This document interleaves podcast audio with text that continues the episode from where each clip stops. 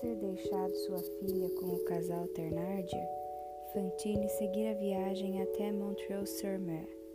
Partira de sua terra natal havia dez anos. Ao voltar, encontrou-a em franco progresso.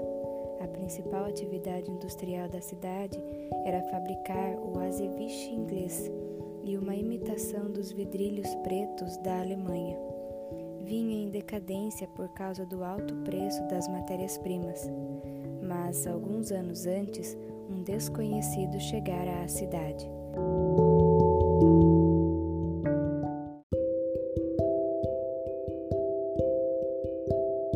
Tornou lucrativa a fabricação de ambos os artigos, introduzindo a resina na fabricação no lugar da goma laca e a solda nos braceletes e nas pulseiras.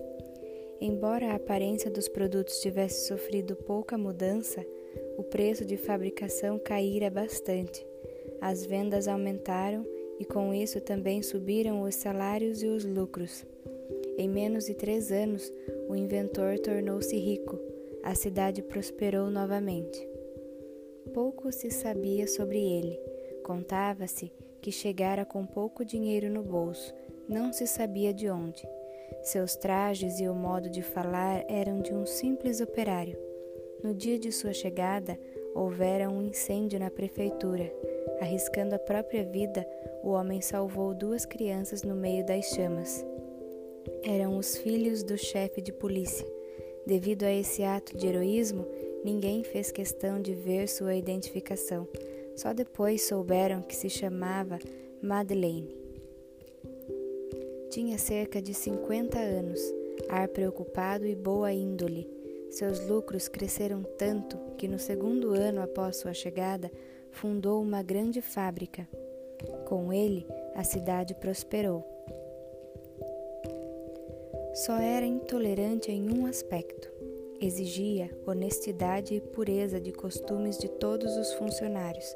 Dizia sempre: seja um homem honesto, seja uma moça honesta. Não se preocupava nem com sua riqueza, nem com seu conforto.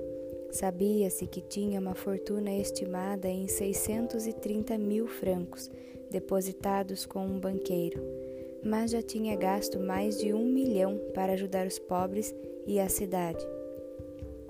Equipou o hospital, fundou escolas e um asilo. Criou um fundo para auxiliar velhos e doentes e uma farmácia gratuita. Praticava caridade às escondidas, muitas vezes deixando uma moeda de ouro na casa dos pobres sem se identificar. Em 1819, o rei o nomeou prefeito da cidade, mas ele não aceitou. Mais tarde, quando seus produtos fizeram sucesso em uma exposição industrial, o rei quis lhe oferecer a medalha de Cavaleiro da Legião de Honra novamente recusou. Finalmente, foi nomeado prefeito outra vez. Houve muita insistência para que aceitasse e não pôde recusar novamente. Continuou simples como sempre. Vivia solitário. Às vezes passeava pelo campo com uma espingarda para caçar. Nunca atingia um animal inofensivo, mas, se atirava, demonstrava pontaria infalível. Não se conheciam amigos ou parentes desse homem, mas quando, em 1821, os jornais noticiaram a morte do bispo de Dinha, aos 82 anos, o senhor Madeleine pôs luto. Imaginou-se que tinha algum parentesco com o santo bispo.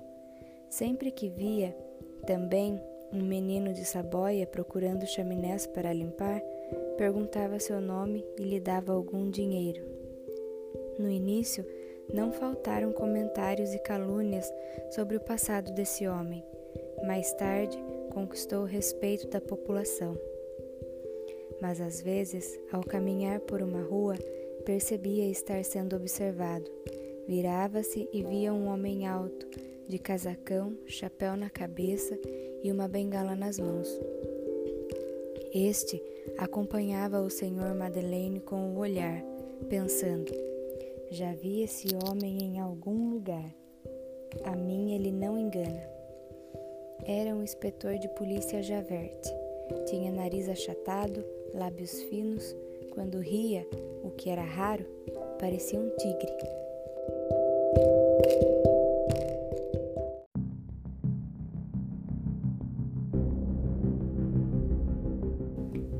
Apego estrito à lei.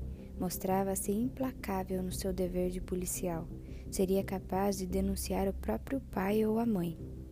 Já dera a entender a conhecidos que investigara o passado do Sr. Madeleine.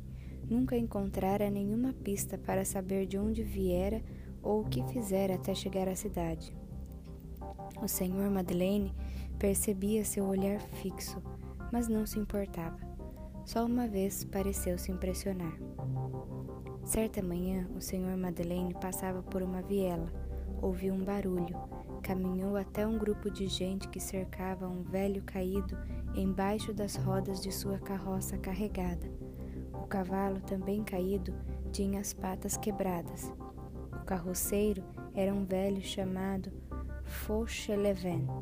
Estava espremido entre as duas rodas quase sem poder respirar. Impossível tirá-lo de lá, para livrar o velho da morte só levantando a carroça. Tinha chovido na véspera. No chão sem calçamento, a carroça afundava sobre o peito do velho. Em pouco estaria morto. O senhor Madeleine ofereceu: Ouçam, embaixo da carroça ainda há espaço para um homem se agachar e erguê-la com as costas. Se alguém fizer isso, dou dez moedas de ouro. Ninguém se moveu. Não é falta de boa vontade, disse Javert, é falta de força. Em seguida, Javert continuou sem tirar os olhos de Madeleine. Até hoje, só conheci um homem capaz de fazer isso. Era um forçado das galés.